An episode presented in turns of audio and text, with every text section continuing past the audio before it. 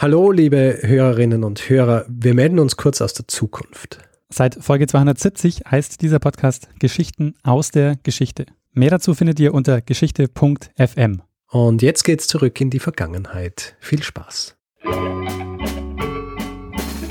Lernen ein bisschen Geschichte. Lernen ein bisschen Geschichte, dann werden Sie sehen, Herr Reporter, wie das sich damals entwickelt hat. Wie das sich damals entwickelt hat. Hallo und herzlich willkommen bei Zeitsprung, Geschichten aus der Geschichte. Mein Name ist Richard. Und mein Name ist Daniel. Ja, und wir sind zwei Historiker und wir erzählen uns Woche für Woche eine Geschichte aus der Geschichte mit der Besonderheit, dass der eine nie weiß, was der andere ihm erzählen wird. Und wir sind mittlerweile bei Folge 252 angelangt. Jawohl. Und Daniel, kannst du dich noch erinnern, was wir letzte Woche besprochen haben? Ja, äh, ich kann mich noch sehr gut äh, erinnern, weil äh, das, glaube ich, wird eine meiner äh, neuen Lieblingsfolgen, die du gemacht hast. Tatsächlich. Ja, es gibt so ein paar sehr Folgen, ähm, an die ich immer sehr gerne zurückdenke, äh, die du gemacht hast. Bislang waren es ähm, die Zeitfolgen. Im Gegensatz zu anderen. nee. Aber es gibt immer so, ähm, kennst du das auch, dass, die dass dich Leute fragen so, ah, ihr habt so viele Folgen, empfiehl mal ein, zwei Folgen. Ja, ja, ja. Und da ist es bei mir immer so, dass ich sage, ähm, hör dir die Kerbholz-Folge an von Richard und hör dir oh. die Zeitfolge an.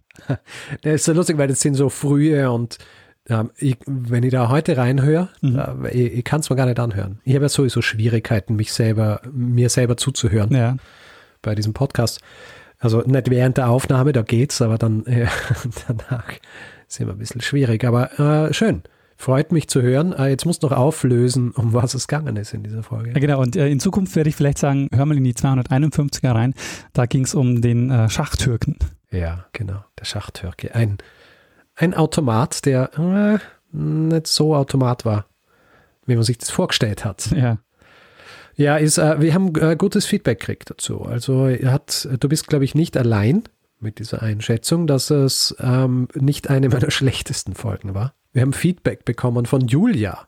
Und Julia hat sich, ähm, hat sich viel mit Automaten beschäftigt mhm. äh, aus dem 18. Jahrhundert und hat, ähm, äh, hat zuerst gelobt, dass die Folge gut ist, aber hat dann noch so ein paar Dinge äh, angefügt, die äh, natürlich sehr interessant sind wenn man, wenn man sie noch weiß. Eine der, einen dieser Punkte würde ich gerne noch rausstreichen, weil sie hat auch gemeint, was ein bisschen zu kurz kommen ist in dieser Folge, und das gebe ich zu, das stimmt, ist, dass diese Automaten auch, sie nennt es ähm, enorme Motivation für die aufklärerische Wissenschaft waren. Mhm. Ja, also ich habe sie an, angesprochen auf, auch ähm, Jacques de Vaucanson und ich habe ihn Jacques Le Vaucanson genannt. Sie sagt zu Recht, dass er Jacques de Vaucanson heißt. Ja. Jacques de Vaucanson hatte diese Ente gemacht mit dem Verdauungsapparat und da ist es ja in erster Linie darum gegangen, dass er einfach zeigen wollte, wie ein Verdauungsapparat funktioniert. Und er hat die Ente halt genommen, weil es wahrscheinlich einfacher war, das bei einer Ente zu zeigen, als bei, bei dem Modell eines Menschen. Ja. Aber auf jeden Fall, diese Automaten, die waren nicht nur, wie ich es anfangs gesagt habe, zur Belustigung gedacht, sondern natürlich auch, um, um Mechanismen und so weiter darzustellen, eben weil der Mensch zu jener Zeit auch ähm, man hat den Mensch gesehen als im Grunde so eine, eine lebende Maschine. Ja. Ja? Und das wollte er verdeutlichen mit diesen Automaten. Und äh, sie erwähnt es zwar nicht in dieser Folge, aber ich habe das auch in diesem Buch gelesen. Es war nicht nur Motivation für die aufklärerische Wissenschaft, sondern natürlich auch für das, was sie ganz am Anfang angesprochen hat, nämlich für die industrielle Revolution, weil Jacques de Vaucanson, der ist ja danach, hat das, war auch maßgeblich beteiligt an, an der Entwicklung der, der Webstühle, die ja dann für die industrielle Revolution auch ganz wichtig waren. Ja. ja also diese Automaten waren nicht nur in erster Linie gedacht als als äh, Belustigung äh, natürlich auch, aber waren schon auch dazu gedacht, hier Einsicht zu geben in, in, in Vorgänge, ja, die vorher so nicht dargestellt werden haben können. Diesen, diesen Punkt, den fand ich auch sehr spannend, äh, diesen mit diesem Körperbild, weil das ist auch was, was man, was man auch nochmal ähm, noch mal die Folge davor auch nochmal mit einbinden kann, die Bluttransfusion, weil auch das Körperbild und das Körperbewusstsein anderes war in dieser ja. Zeit. Also die Vorstellung, was der Körper ist und wie der funktioniert, war, war noch einfach völlig unterschiedlich zu dem, wie wir heute ja. Körper verstehen. Ja. Nein, ich werde ja auch nicht müde darauf hinzuweisen, wie lang die Säftelehre gelehrt worden ist. Ja. Also das ist ja äh, weit in diese Zeit hinein gewesen. Also und ähm, wie lange es gedauert hat, bis äh, der Aderlass als dieses Allheilmittel abgelöst worden ist, ja, äh, um, um die Säfte wieder in, ins Gleichgewicht zu bringen. Ja. Ähm, es, ist schon, es ist schon sehr spannend und da fließen natürlich all diese Dinge mit rein, ja. Also auch das Erstellen von Automaten hat dann dafür gesorgt, dass wir schlussendlich dann dieses Körperbild gekriegt haben, das uns auch dazu gebracht hat oder die Leute dazu gebracht hat, äh, Dinge so zu erforschen, dass wir zu jenem Stand der Medizin kommen sind, wo wir, wo wir heute stehen. Ja. Weil das ist auch, äh, fand ich immer sehr interessant, dass, äh, dass das Körperbild immer mit dem technischen, ähm, dem technischen Bild korreliert. Also das heißt, in dem Moment, wo die Dampfmaschine ähm, erfunden wird, äh, stellen sich ganz viele ähm, damals den Körper als eine Dampfmaschine vor, so als Maschine vor. Und so, so gibt's dann immer mhm. Ähm, diese, so wie wir uns heute zum Beispiel, weil wir so gerne in Netzwerken denken, uns das Gehirn auch als Netzwerk vorstellen und so. Und das ist immer so, ja. das ist immer so eine, so eine parallele Entwicklung. Ja, obwohl keine dieser Technologien dann den Körper so replizieren kann. Genau. Ja. ähm, also, also ein, ein, deswegen sind wir ja noch immer bei diesem Stand der künstlichen Intelligenz, wo wir momentan sind. Und es ist halt in erster Linie Machine Learning und, und weniger tatsächliche, tatsächliche künstliche Intelligenz. Mechanical Turk, sag ich da nur. Ja, auch wieder falsch. Äh, also auch wieder nicht richtig, weil ähm, da habe ich auch Feedback dazu gekriegt, weil jemand auch noch hingewiesen hat darauf, ähm, weil ich den Mechanical Turk von Amazon erwähnt habe, dass schon auch den Leuten, beziehungsweise die Leute, die nicht wissen, was der Mechanical Turk wirklich ist, dass so ein bisschen vorgegaukelt wird, dass hier tatsächlich Computer am Werk sind. Mhm. Ja? Und nicht Menschen, die dahinter stehen und hat dann natürlich richtigerweise darauf hingewiesen, dass man da auch gut beleuchten könnte, zum Beispiel eben auch diese Arbeitsbedingungen von Leuten, die dann hier sitzen und Tag ein, Tag aus an, an, an solchen Dingen arbeiten, im Verborgenen, wo also gar nicht darauf hingewiesen wird, dass hier Leute sind und natürlich all diese Dinge, die dann fehlen, wenn jemand was im Verborgenen macht, also wie dass man eben drauf schaut, dass die Arbeitsbedingungen passen und so weiter, Arbeitsrecht und solche Dinge, das, ähm, das bleibt ja dann so ein bisschen im Dunkeln. Ähm, ich würde sagen, genug Feedback ja. zur, zur vorherigen Folge. Ähm, in der letzten Folge haben wir ja ziemlich lang gesprochen, bevor die eigentliche Folge dann startet. Ich war kurz versucht, eine Kapitelmarke einzubauen. Zu sagen, ab Minute 9,45 beginnt die eigentliche Geschichte. Aber dieses Problem haben wir heute nicht, weil wir reden noch nicht so lang darüber. Deswegen, Daniel, frage ich dich, was hast du für eine äh, Geschichte für Folge 252 mitgebracht? Ja, Richard, äh, wir sprechen heute über Frauen, die äh, mhm. wissenschaftliche Pionierarbeiten geleistet haben. Und zwar zu einer Zeit, in der Frauen noch keinen Zugang hatten zu wissenschaftlichen Positionen Aha. und wo ihnen auch das Studium noch zum größten Teil verwehrt wurde. Okay. Es ist ja erst seit dem äh, Ende des 19. Jahrhunderts so, dass an deutschsprachigen Universitäten allmählich auch die Immatrikulation von Frauen erlaubt wurde. Mhm. Und wir haben ja beide an der Uni Wien studiert. Und was glaubst du, wann äh, wurde äh, die erste Frau an der Universität Wien immatrikuliert? Als ordentliche Studentin, also nicht als Gasthörerin? Ähm, uh, ich würde sagen im Jahr 1889. Äh, gar nicht so schlecht, Richard, gar nicht schlecht. Das war das Jahr 1897. Oh, ja. Noch ein bisschen, bisschen später.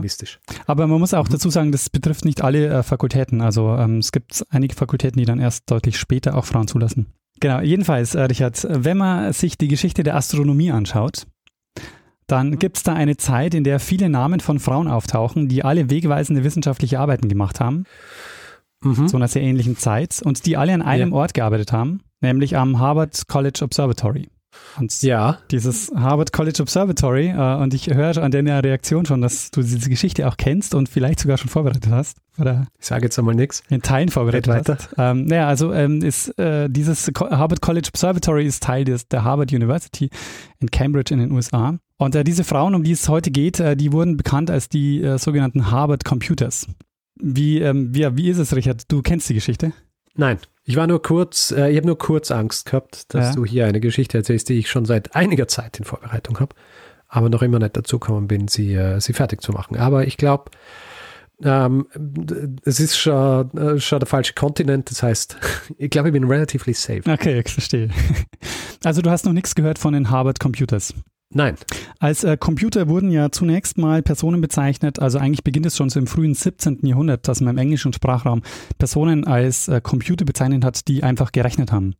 ja. oder Berechnungen durchgeführt haben. Und ähm, Computer waren quasi ähm, Personen, die ähm, die Berechnungen, mathematische Berechnungen durchgeführt haben in der Zeit, wo es eben noch keine elektronischen Geräte gab, die diese Rechnungen dann gemacht haben. Mhm. Ähm, also diese Apparate, die wir heute als Computer bezeichnen. Ähm, und im Laufe des 19. Jahrhunderts wurden für Rechenaufgaben vermehrt auch Frauen eingestellt. Und das ist auch hier passiert am Harvard College Observatory. Und ähm, beim Harvard Observatory allerdings haben diese Frauen im Laufe der Zeit nicht nur Berechnungen angestellt, sondern was sie dann gemacht haben, schauen wir uns nachher noch, äh, schauen wir uns jetzt dann in dieser Folge genauer an, weil sie haben im Grunde genommen die ähm, Astronomie in eine neue Ära geführt. Hm. Mhm.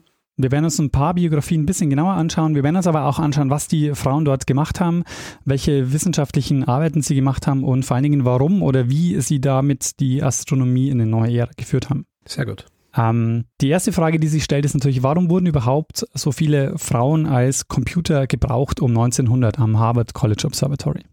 Hast du eine Idee? Ähm, naja, weil es einfach viele Daten geben hat, die, ähm, die bearbeitet werden müssen. Ja, guter Punkt. Viele Daten hat es gegeben, aber ähm, wir müssen noch dahin kommen, warum es so viele Daten gegeben hat. Ähm, vielleicht vielleicht hat es ein, äh, ein neues Teleskop gegeben. Ja, nicht schlecht, Richard, ähm, aber ähm, der Grund ist noch ein bisschen, also es hat ein neues Teleskop gegeben, aber die Technik, die dahinter stand, ist ein bisschen eine andere. Es hat nämlich äh, zu tun mit dem damaligen Direktor der Sternwarte, das war der Edward Charles Pickering. Und äh, Pickering kommt 1877 in das Amt, äh, das er bis zu seinem Tod 1919 geführt hat. Und er setzt damals auf eine neue Technik, äh, die für die Astronomie ganz neue Möglichkeiten aufmacht, ähm, aber eben gleichzeitig, wie du auch schon gesagt hast, ähm, jede Menge neue Daten erzeugt hat. Und die, diese Daten, die mussten dann auf irgendeine Form ausgewertet werden. Und diese neue Technik war die Fotografie. Und Warum die Fotografie so wichtig war, äh, werde jetzt nicht ich erzählen, sondern der Experte, den ich für diese Folge gewinnen konnte. Ah, ist es äh, jemand, den wir schon kennen? Er war zumindest, also ich weiß nicht, ob du ihn kennst, er war zumindest noch nicht in einem Zeitsprung. Ich kenne ihn aber schon lange. Ähm, wir lassen ihn sich mal selbst vorstellen. Also ich bin Karl Urban, ich bin ähm, seit ungefähr zehn Jahren freier Wissenschaftsjournalist. Ich habe mal zwei Semester Physik studiert und dann gewechselt auf Geologie. Also ich bin eigentlich Geologe, habe auch ein abgeschlossenes Studium ähm, und ich beschäftige mich so thematisch in meinem journalistischen Alltag mit Weltraum und Erde, also alles zwischen, zwischen Himmel und Erde sozusagen. Ähm, das, das, da, da sauge ich alle Themen auf, die mich so interessieren. Und äh, Karl ist auch, äh, kennst du Karl Urban? Ja, nur als Schauspieler. ich kenne nur seine Schauspieler-Persona.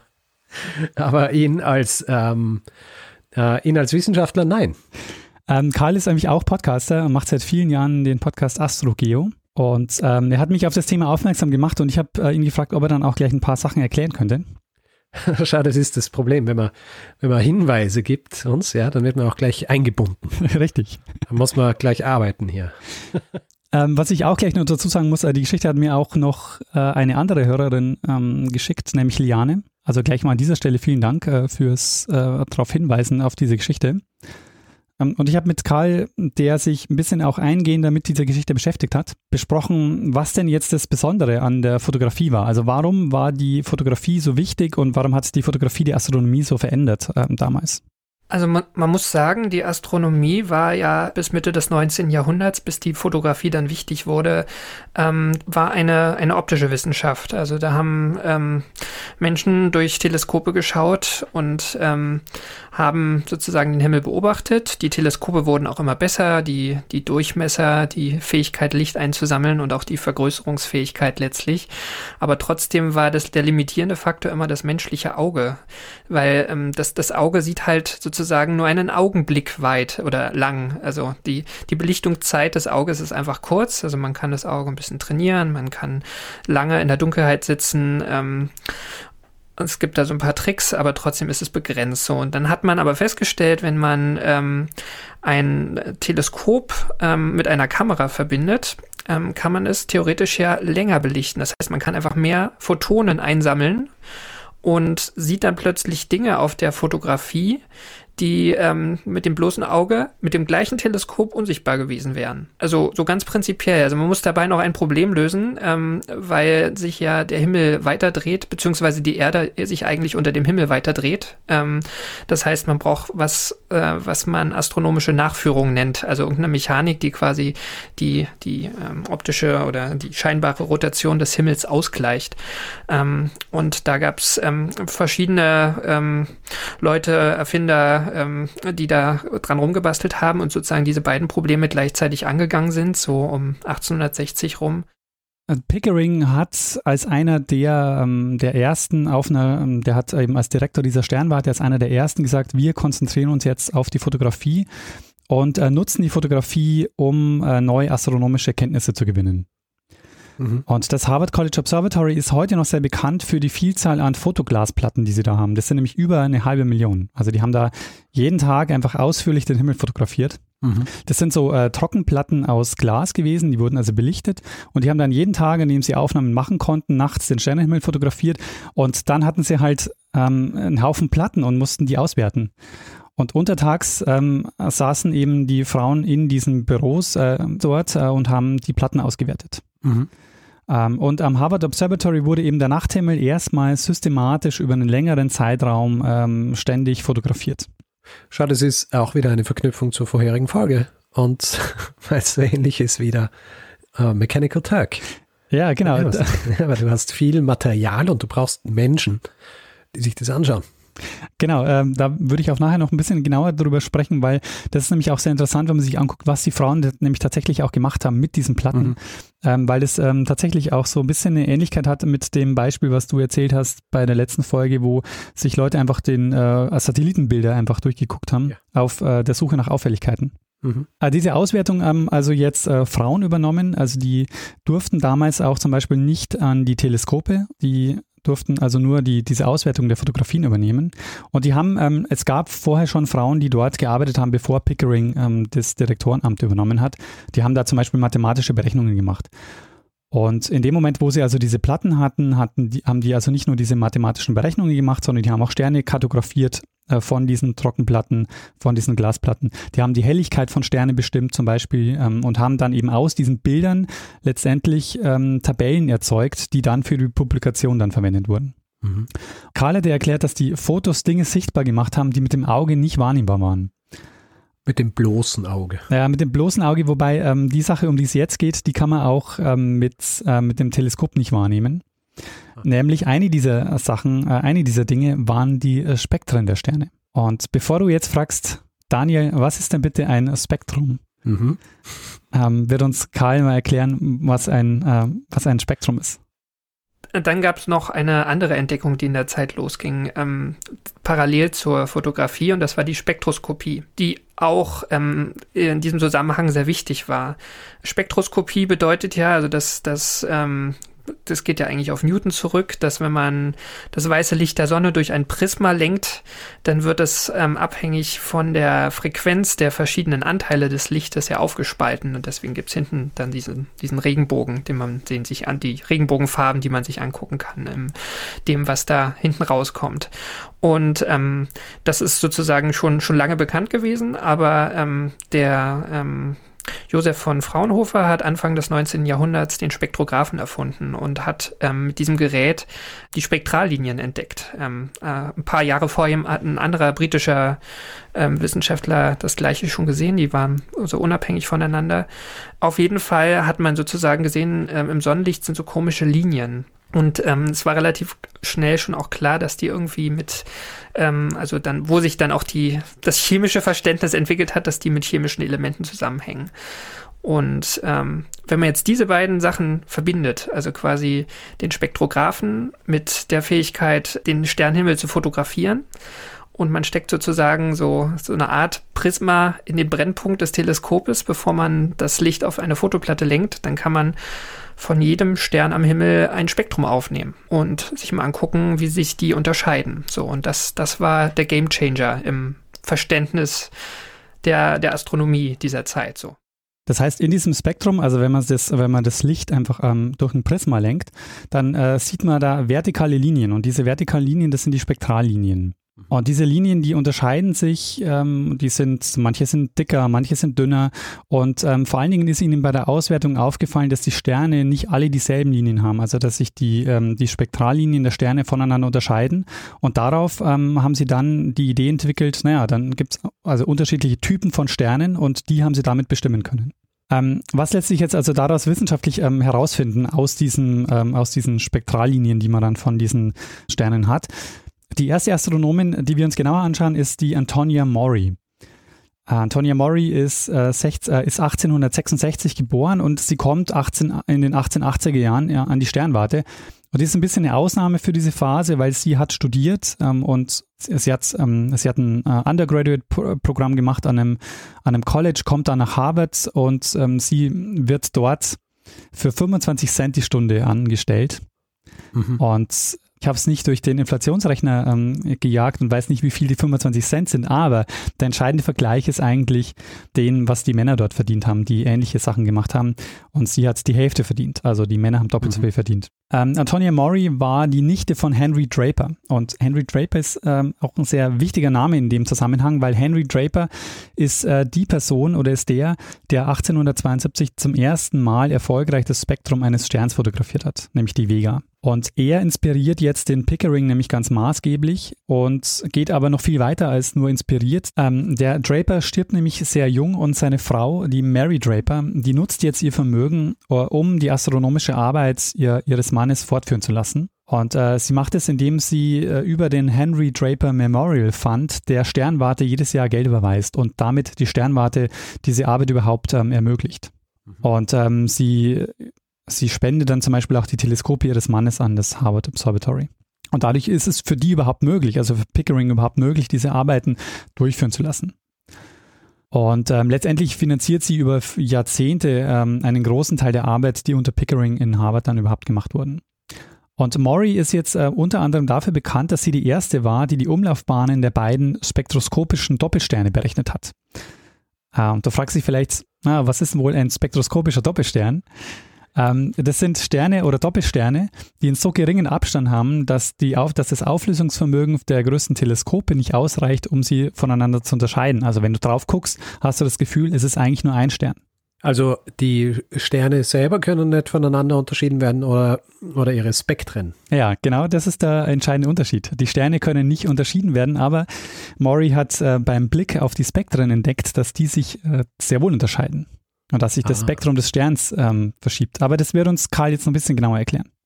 Es gab zum Beispiel ähm, ähm, eine, eine Beobachtung von Antonia Maury, dass ähm, diese Spektrallinien ähm, sich auch verschieben. Ähm, also dass eine es sieht erst aus wie eine Spektrallinie, aber plötzlich wandert sie ein bisschen äh, auseinander und man sieht plötzlich, dass es zwei sind und dann ähm, verschieben die sich über die Zeit, über Tage und Wochen äh, so ein bisschen gegeneinander. Das war die Entdeckung, dass es ähm, Doppelsterne gibt, die man im Teleskop gar nicht teilen kann. Ähm, also man sieht im Teleskop nur einen Punkt, aber im Spektrum sieht man, dass das zwei Objekte sein müssen. Ähm, und ähm, man sieht quasi den Doppler-Effekt da, weil wenn zwei Sterne sich umkreisen, kommt ja immer einer kurz auf uns zu und fliegt dann wieder von uns weg, sozusagen, und dann der andere. Gemäß dem Doppler-Effekt, den man von dem Polizeiauto kennt, was an einem vorbeifährt, verändert das ganz leicht die ähm, Frequenz des Lichtes. Ähm, das war was, äh, was Maury zu, zuerst berechnet hat. Das ist die erste Berechnung eines äh, spektroskopischen Doppelsterns, äh, stammt von ihr. Äh, Pickering hat das natürlich publiziert. Ähm, natürlich als Direktor der Sternwarte war das natürlich eine, ähm, eine wichtige ähm, wissenschaftliche Leistung, die auch publiziert werden musste. Und er hat ähm, Maury insofern also ein Credit gegeben. Äh, sie war nicht als Autorin genannt, aber äh, es, äh, es heißt in, in einem Satz in dem Paper, um, a careful study of the results has been made by Miss A.C. Maury, a niece of Dr. Draper. Ähm, als Maury dann aber einige Jahre später, also Maury bleibt ähm, einige Jahre an dem Observatory, geht dann wieder weg, kommt dann aber wieder ähm, zurück und sie macht sehr viele wichtige Arbeiten. Also sie ist auch eine derjenigen, die die Klassifikation dieser Spektren auch nochmal neu aufsetzt. Ähm, als ihr Aufsatz Spectre of Bright Stars im Jahr 1897 äh, erscheint, nämlich in den ähm, Annalen des Harvard College Observatoriums, wird äh, sie als Antonia C. Maury als Autorin auf der Titelseite genannt. Und äh, ihr Name, und da steht so ihr Name und drunter steht dann Under the Direction of Edward C. Pickering. Und Ähm, das war insofern äh, erstaunlich oder wichtig, das war nämlich das erste Mal überhaupt, dass eine Frau einen Artikel für diese Zeitschrift verfasst hat. Okay. Ähm, so viel zu ähm, Maury, die also wichtige Pionierarbeit für die Astronomie geleistet hat. Ähm, und eine weitere Frau, über die ich noch gerne sprechen wollen würde in dieser Folge, ist Williamina Fleming. Ähm, Fleming ist äh, 1857 in Schottland geboren und die zieht mit ihrem Mann äh, in die USA nach Boston, wird schwanger, ihr Mann verlässt sie und sie ist daher auf der Suche nach einem Job, äh, um sich und das Kind irgendwie durchzubringen. Und sie findet einen Job, nämlich sie wird Hausangestellte bei einem Astronomieprofessor. Mhm. Und zwar bei Edward Pickering. Ah. Und ähm, sie bleibt dort über einige Jahre. Also sie kommt, es gibt eine Phase, wo sie mal wieder kurz zurückgeht nach Schottland, aber sie kommt dann wieder zurück und ähm, sie erledigt erstmal einige Jahre, sie arbeitet erstmal einige Jahre als Hausangestellte und übernimmt dann irgendwann Büroarbeiten. Und in den 1880er Jahren hat sie dann angefangen, Sternklassifikationen zu erstellen. Und ähm, sie war ganz entscheidend auch ähm, für diese Phase damals äh, unter Pickering dort ähm, an der Sternwarte. Sie beteiligt sich nämlich an der, an der Katalogisierung der Sterne, die dann später als der sogenannte Henry Draper Katalog veröffentlicht wurde. Auf den werden wir dann nachher noch eingehen, weil der ist nämlich ähm, im Grunde quasi so das das Produkt des Ganzen, was da überhaupt entstanden ist ähm, in, dieser, mhm. in dieser lange Zeit. Aber sie hat ähm, in, diesen, äh, in diesen Jahren, sie hat lange Jahre lang äh, Sterne katalogisiert, äh, mehr als 10.000 Sterne hat sie katalogisiert.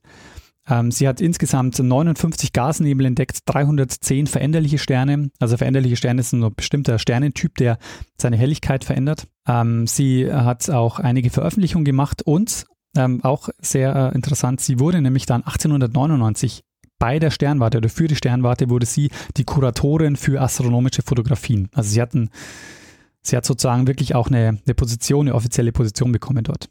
Mhm. Obwohl sie ähm, eben als Hausangestellte begonnen hat. Also sie hat keine wissenschaftliche Ausbildung gehabt. In, äh, in dem Fall merkt man auch ähm, ganz stark, dass, dass die auch so eine eingeschworene Gemeinschaft waren. Also es gibt Bilder, ich werde dann auch vielleicht eins für die Shownotes ähm, noch, noch nehmen. Ähm, das war so, das war so eine Gruppe an Frauen und der, der Pickering dazu. Es haben da zwar auch Astronomen gearbeitet, aber man merkt so, das war so ein eingeschworener Haufen, die haben auch ganz lange dort gearbeitet. Also die waren auch mhm. äh, teilweise über Jahrzehnte dort an diesem Observatorium. Fleming beteiligt sich jetzt also nicht nur an der Katalogisierung der Sterne, sie also katalogisiert wahnsinnig viele Sterne. Ähm, sie ist auch quasi diejenige, die, die beginnt mit dem, ähm, dem Henry Draper Katalog. Sie wird auch ähm, 1906 Ehrenmitglied der Königlichen Astronomischen Gesellschaft von London. Und zwar war sie damit die erste Frau, die dort ähm, als Ehrenmitglied aufgenommen wurde.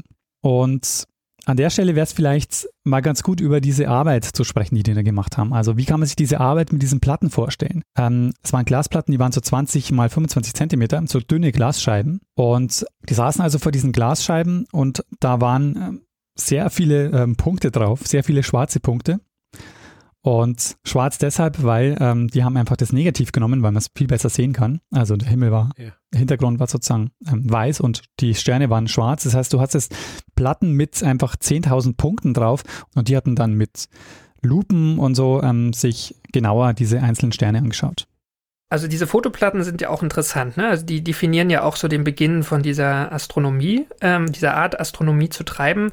Ähm, vorher, so Mitte des 19. Jahrhunderts, war das noch viel mit irgendwelchen Chemikalien und Bädern und so. Und Pickering hat dann irgendwann diese, diese Fotoplatten auch entdeckt, die dann auf den Markt kamen, die man kaufen konnte, wo die ähm, lichtempfindlichen Emulsionen, die vorher flüssig waren, ähm, einfach äh, schon, schon drauf waren, getrocknet waren. Also man konnte quasi diese Platten nehmen und einfach ähm, unter, unter das Teleskop oder das belichtende Instrument legen und ähm, die relativ leicht benichten. Ähm, die waren auch nicht ähm, schwarz mit weißen Punkten, also wie man den Sternenhimmel sieht, sondern die waren negativ. Ähm, das heißt, weißer Hintergrund mit schwarzen Punkten, weil da das Auge viel, es viel leichter hat, ähm, die, die Details wahrzunehmen und auch ähm, Einzelsterne noch zu unterscheiden. Und ähm, ich hatte ja gesagt, ähm, eigentlich war das Interessante, die Spektren sich anzuschauen. Und was die dann gemacht haben, ist ähm, also letztlich wie, wie ein Prisma ähm, in den Brennpunkt des Teleskopes zu legen. Also es war ein bisschen komplizierter in Wahrheit, aber letztlich hat, äh, hat das dazu geführt, dass dann jeder Punkt, der eigentlich ein Stern ist, ein winziges Spektrum ist, was auf dieser Fotoplatte an der Stelle ähm, sitzt, wo der, wo der Stern sitzt. In ganz klein. Also es ist ähm, ziemlich winzig, aber ähm, es sind letztlich so kleine Streifen mit diesen vertikalen ähm, Fraunhofer-Linien. Und deswegen ähm, war letztlich auch die, die Auswertung ähm, so herausfordernd, weil man da wirklich auch ein Vergrößerungsglas brauchte. Also ich habe auch was von einem Mikroskop gelesen. Ich bin nicht sicher, ob die da wirklich Mikroskope im, im heutigen Sinne verwendet haben. Aber auf jeden Fall konnte man das auch nicht alles mit bloßem Auge erkennen. Ähm, und, und jeder Stern quasi, ähm, ja, wie, war wie mit einem Barcode da abgebildet.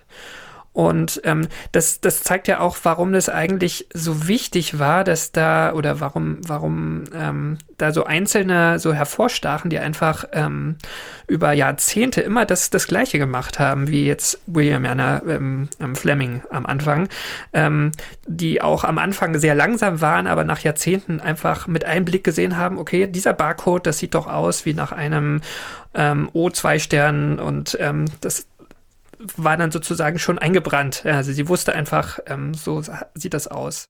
Ähm, aber ich habe auch ein Zitat gelesen, das fand ich sehr gut. Äh, da heißt es, die Arbeit äh, eines Astronomen oder einer Astronomin ist zu langweilig wie die eines Buchhalters oder einer Buchhalterin. Ähm, also, ich, weil, du, weil wir haben ja vorhin über den Mechanical Turk gesprochen und das ist äh, tatsächlich sehr ähnlich. Also die saßen vor diesen Platten und haben einfach äh, Punkte ähm, ja, gesehen und haben vor diesen wirklich zehntausenden Punkten gesessen und haben da einfach ähm, versucht, Auffälligkeiten rauszulesen. Ja. Ich hoffe, dass Sie diese Platten sich so angeschaut haben, wie, wie Uhrmacher und Uhrmacherinnen ihre Sachen machen, nämlich so, dass die Tischplatte mehr oder weniger so auf Schulterhöhe ist und du dann deine Arme so abstützen kannst und dann direkt draufschauen. Weil ansonsten äh, kriegst du einen krummen Rücken. Das stimmt. Das, äh, also einen Tisch dazu habe ich noch nicht gesehen. Ich habe nur ähm, gelesen, dass die waren von unten belichtet, also dass man, dass das Licht so durchgescheint hat. Und sie hatten so eine Art, ähm, die haben sie genannt, ähm, Fliegenklatsche. Also das war so eine Art, ähm, ja, also war so groß wie eine Fliegenklatsche und da konnte man so durchgucken und ähm, hat es auch damit vergrößert. Und das war deshalb wichtig oder das hat man deshalb auch benutzt, um die relative Helligkeit der Sterne zu ermitteln. Weil ähm, du musstest ja quasi einen Vergleichswert haben, wie hell ist denn ein Stern. Das heißt, man hat mit dieser Fliegenklatsche ähm, den Vergleichsstern sich so daneben hingelegt und hatte dann eben den Vergleich und konnte dann den, die relative Helligkeit eines Sterns bestimmen. Ähm, wie man sich vorstellen kann, wenn man den ganzen Tag auf ähm, so viele Sterne guckt und wenn man diese Sterne ja auch in irgendeiner Form erfasst, also die Sterne, die Sterne wurden ja dann, also war, die Arbeit lief so ab, dass ähm, eine Frau hatte die Platte vor sich und hat ähm, die, die Sterne sich angeguckt und hat gleichzeitig diktiert, was sie gesehen hat, also was sie für ein Spektrum gesehen hat, was sie für eine Helligkeit gesehen hat. Und äh, daneben saß sozusagen noch eine Frau und die hat dann äh, Notizen gemacht und hat dann Tabellen gefüllt. Aha. Und wie man sich jetzt vorstellen kann, wenn man so Tabellen hat mit so äh, tausenden Sternen, dass man dann irgendwann auf die Idee kommt, naja, wir müssen irgendwie diese Sterne sortieren und ja. äh, Klassifikation erstellen. Und das haben sie natürlich auch gemacht und ähm, es gab eben kein Observatorium, wo so viele Sterne ähm, auf einmal aufgelaufen sind und so viele Daten von Sternen aufgelaufen sind. Das heißt, ähm, bei ihnen war es auch so, dass sie jetzt ähm, die äh, Klassifikationen, die es schon gibt, nehmen und einfach erweitern, weil sie einfach sehen, ähm, wir haben deutlich mehr Material und wir können einfach diese Einteilung nochmal verbessern und verfeinern. Den ersten Aufschlag dafür macht Fleming, ähm, also den ersten Aufschlag macht Fleming, die er nimmt die Spektralklassen, die schon ähm, von einem anderen Astronomen gemacht wurden und erweitert sie auf 15 Spektralklassen. Und äh, diese äh, Spektralklassen wurden jetzt von einer anderen Astronomin ähm, aufgegriffen, nämlich einer der bekanntesten Astronomen in dieser Zeit vom dieser Harvard-Sternwarte, nämlich von Annie Jump Cannon. Ähm, Annie Jump Cannon äh, macht nämlich jetzt einen Vorschlag äh, einer Einteilung, der im Grunde bis heute gültig ist. Und die äh, Annie Jump Cannon, die ähm, auch so in der, in der späteren Zeit, so ähm, in den 1910er und 20er Jahren gewirkt hat, wo dann auch die ersten richtigen Versionen des äh, Draper-Katalogs veröffentlicht wurden, ähm, die hat quasi dem, diesem Klassifikationssystem dann den letzten Schliff gegeben und hat sie auch nochmal neu umsortiert. Und äh, die kam dann letztlich zu der Sortierung oder der, der, ähm, der Einordnung der Sterne, die man bis heute eigentlich so klassifiziert. Das ist das Schema OBAFGKM. Da gibt es einen Merksatz, der, der lautet Oh be a fine girl, kiss me. Äh, auf jeden Fall ähm, hat, hat, sie quasi dieses, dieses Schema ähm, sich überlegt und gemeinsam mit Pickering und ähm, auch auf astronomischen ähm, Kongressen vorgestellt, ja, die komplett männlich dominiert waren. Aber sie ist da, ähm, sie stand da vorne und ähm, ihre Idee wurde am Ende auch von der Internationalen Astronomischen Union so angenommen. Ähm, das ähm, basiert auf dem ähm, Wasserstoffspektrum letztlich, diese Aufteilung. Ähm, also am Ende hat man ver versucht, jetzt nicht nur irgendwie Farben zu sortieren, sondern das schon auch an den physikalischen Erkenntnissen der Zeit quasi anzudocken. Cannon ist jetzt die führende Expertin für die Klassifikation der Sternspektren äh, und auch für veränderliche Sterne. Und ähm, Karl hat es jetzt schon gesagt, sie nimmt auch teil ähm, als Expertin äh, und Vortragende auf astronomischen Tagungen und Kongressen. Sie macht zum Beispiel auch mal eine Tour zu europäischen Sternwarten und hält dort Vorträge. Und ähm, sie wird dann zum Beispiel auch mal gefragt, was denn der Unterschied ist so in Europa. Und dann sagt sie, naja, sie sieht dort keine Frauen in den Sternwarten. ähm, sie erhielt ähm, als erste Frau eine Ehrendoktorwürde in Oxford und sie war die erste Frau, die 1931 ähm, eine der höchsten Auszeichnungen der Astrophysik erhält, nämlich die Draper-Medaille der National Academy of Sciences. Und wie das Karl jetzt schon gesagt hat, also durch ihre Arbeit ähm, kommt man jetzt also zu dieser neuen Ordnung der Spektrallinien der Sterne. Äh, und du hast ja hoffentlich die Spektralklassen genannt, die Reihenfolge. Gemerkt, meinst du? Ja. Ist es das mit dem Merkspruch? Ja, genau. Ja, nein. O, B, A, F, G, K, M. Also dieser, dieser Spruch, oh, be a fine girl, kiss me. Und Heutzutage wahrscheinlich äh, wird es wahrscheinlich so auch nicht mehr als der Merkspruch äh, äh verwendet werden. Nee, interessanterweise habe ich auch ähm, gelesen, dass es äh, so in den Einführungsklassen der, äh, der Astrophysik, wenn man jetzt an der Uni ist, dann äh, ist eine der Aufgaben, die man hat, ähm, sich einen neuen Spruch auszudenken. Ja. Das ist die Geschichte um Annie Jump Cannon ähm, eine weitere Geschichte, was sie dort am Harvard Observatory gemacht haben, waren Helligkeitsmessungen. Ich habe das schon ein bisschen angedeutet. Die haben sich also angeschaut, wie hell ist ein Stern und dabei ähm, haben sie ganz viele veränderliche Sterne entdeckt. Also Sterne, die ihre Helligkeit, äh, in ihrer Helligkeit schwanken. In meiner Folge über den Venustransit, äh, das war Zeitsprung 248, da ging es ja um die Vermessung des Planetensystems. Mhm. Und diese veränderlichen Sterne und die Helligkeitsschwankungen, die haben jetzt ermöglicht, das Sternensystem zu vermessen. Ja. Und äh, hier lernen wir jetzt eine weitere Pionierin kennen, die das nämlich mehr oder weniger erfunden hat, nämlich ähm, Henrietta Swan Leavitt. Es gibt veränderliche Sterne, die verändern ihre Helligkeit in einer bestimmten Frequenz im Bereich von einigen Tagen. Und das hat jetzt nichts mit den ähm, Doppelsternen zu tun, die umeinander kreisen, ähm, wo ja nur die Spektrallinien sich leicht verschieben, sondern würden einfach wie so ein Leuchtturm mal schwächer und mal stärker. Und ähm, das ist eine andere von den äh, Pickering-Astronominnen, ähm, Henrietta Swan Leavitt. Äh, ich finde, das ist eine von denen, deren Name man in der Schule lernen müsste.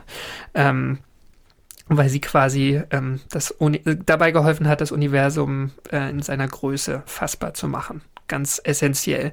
Ähm, denn sie hat ähm, mit einem Teleskop, was auf der Südhalbkugel vom Harvard Observatorium installiert wurde, ähm, hat sich eine der, der Magellanischen Wolken angeschaut. Und ähm, die Magellanischen Wolken sind zwei ähm, Zwerggalaxien, die in der Nähe der Milchstraße sind und ähm, hat in dieser Magellanischen Wolke diese, diese veränderlichen Sterne sich angeschaut und äh, über längere Zeit beobachtet.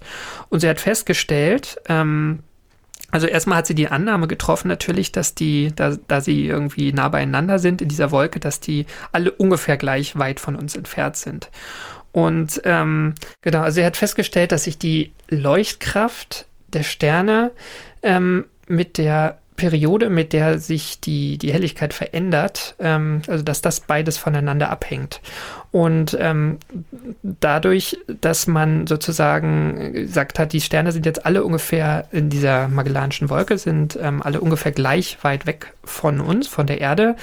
Ähm, wenn man jetzt diese, diese Cepheiden-Sterne irgendwo anders im Universum beobachtet, muss man quasi die Periode messen und ähm, kommt dann ähm, über die Leuchtkraft auf die reale Entfernung. Und damit war es möglich, alle Regionen des Alls, in denen sich Cepheidensterne befinden, also diese speziellen Veränderlichen, quasi ähm, aus deren Entfernung grob abzumessen.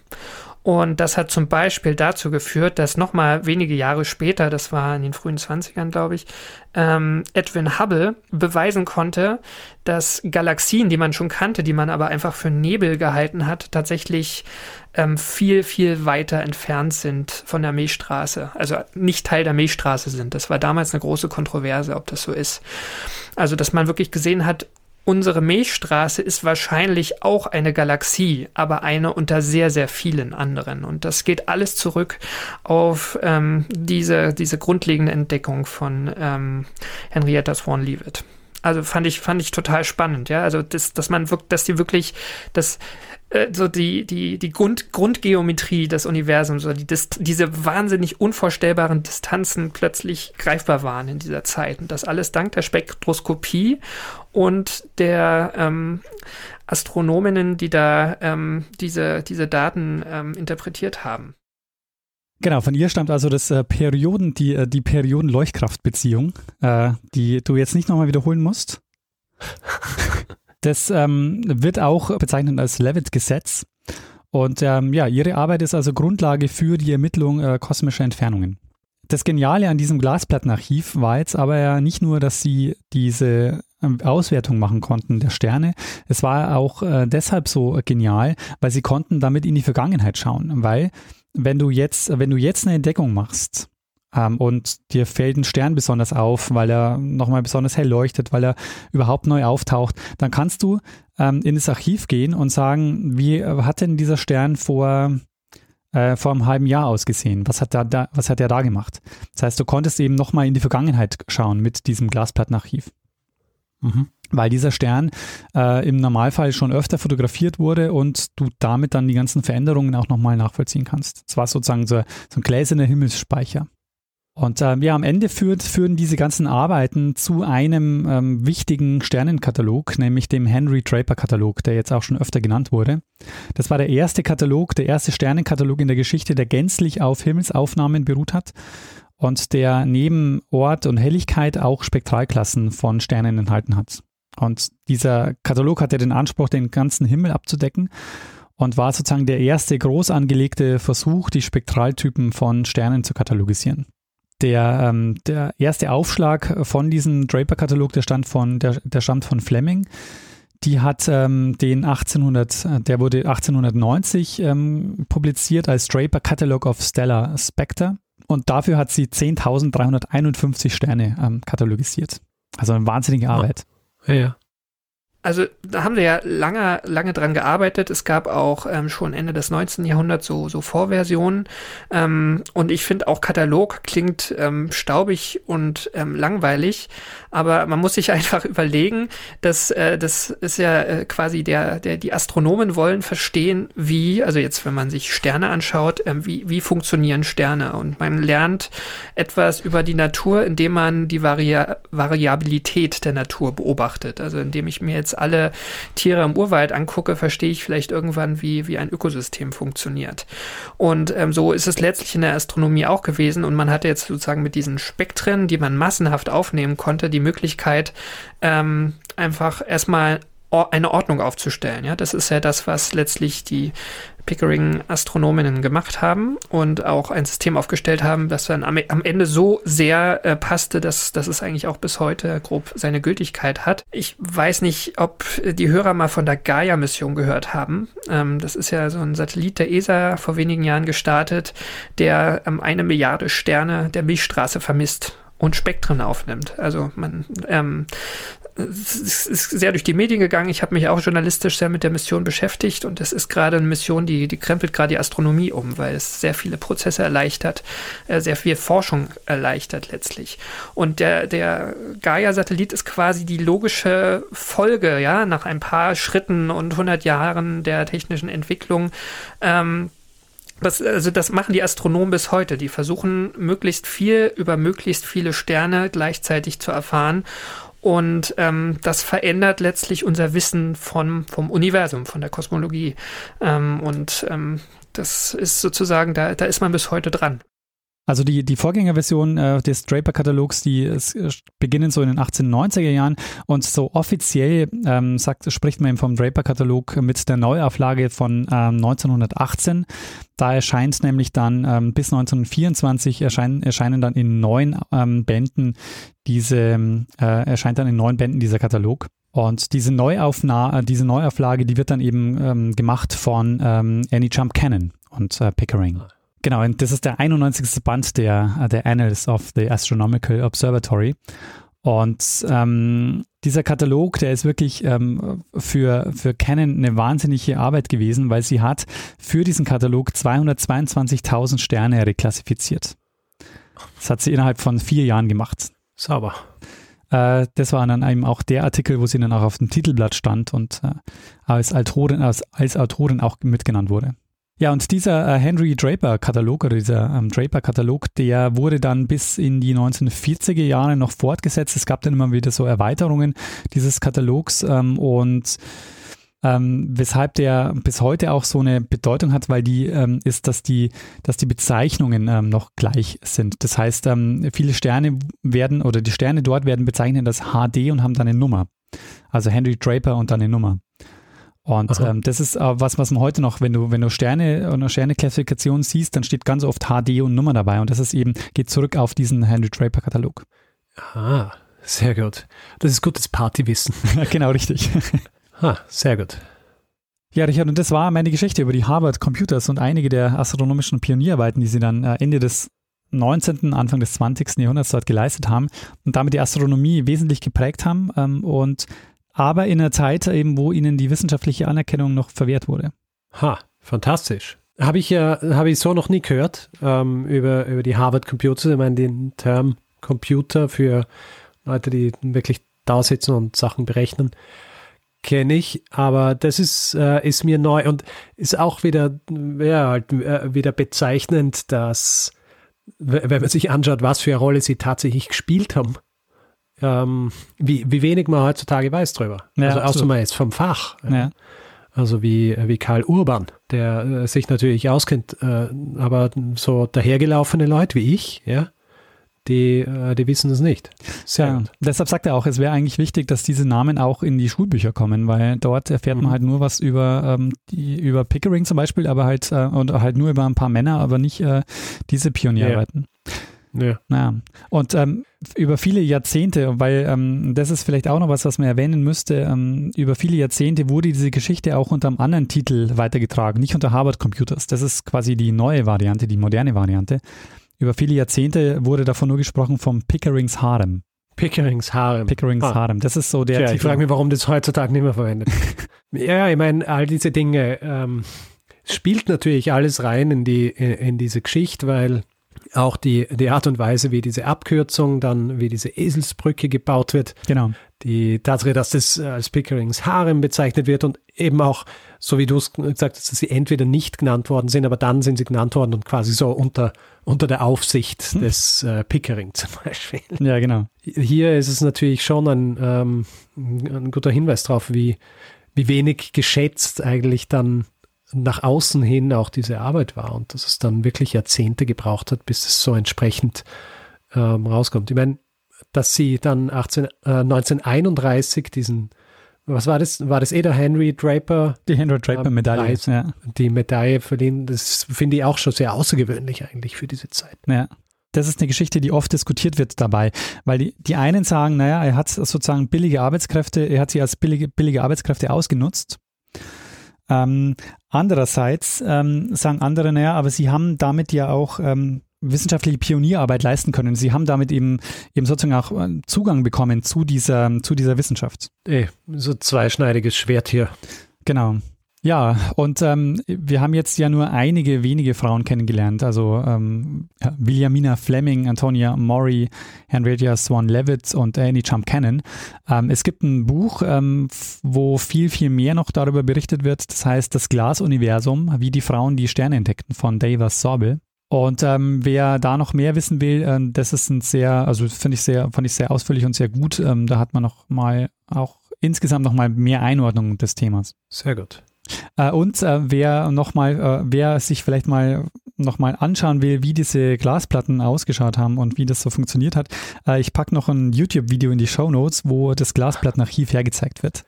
Ah, ähm, es läuft dort nämlich ein riesiges Digitalisierungsprojekt gerade. Die wollen die halt alle digitalisieren, dass die nicht verloren gehen. Und vor allen Dingen noch eine zweite Sache nämlich machen, weil ähm, diese, diese Platten, die, da waren ja 10.000 Punkte drauf. Das heißt, die haben sich ja auch nicht alle, die haben ja nicht alles ausgewertet. Die haben ja, also eigentlich sagt man, dass der größte Informationsgehalt der Platten noch immer unerschlossen ist. Ah, und die Hoffnung ist schreit jetzt. nach Mechanical Turk. Richtig.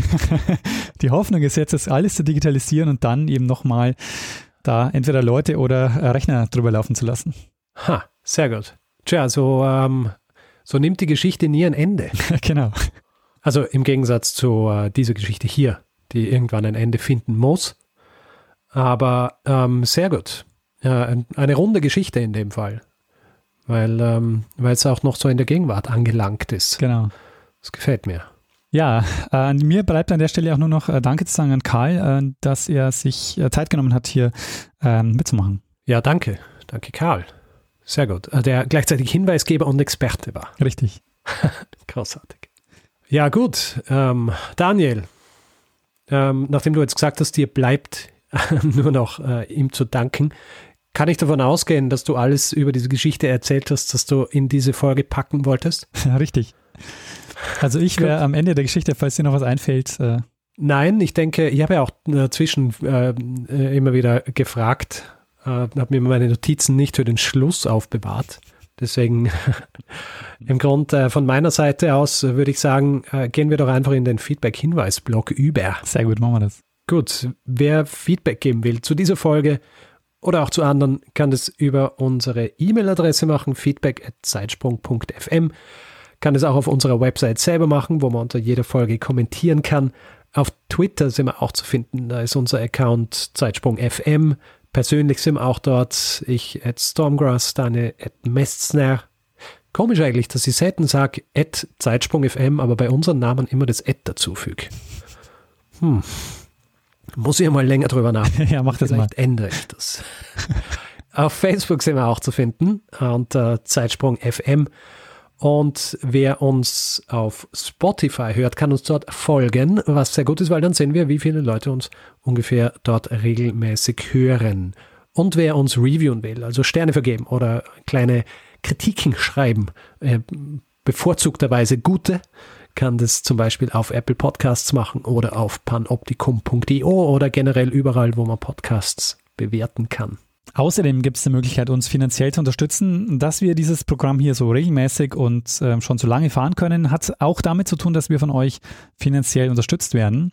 Und wir haben alle Möglichkeiten, die ihr habt, uns ein bisschen was in den Hut zu werfen, auf der Webseite zusammengefasst.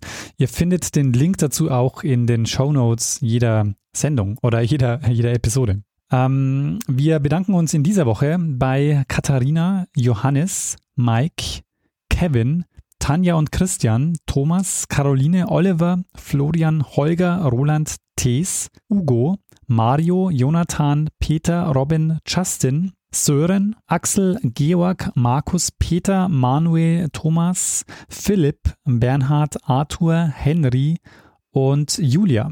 Vielen, vielen Dank für eure Unterstützung. Ja, vielen herzlichen Dank. Tja, Richard, was würdest du sagen? Was soll man machen?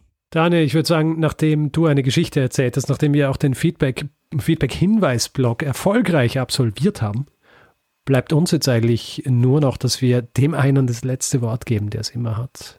Bruno Kreisky. Lernen ein bisschen Geschichte. Lernen ein bisschen Geschichte, dann werden Sie sehen, der Reporter, wie das sich damals entwickelt hat. Wie das sich damals entwickelt hat. Habe ich wieder mal zu Unrecht mein gefährliches Halbwissen ausgepackt hier.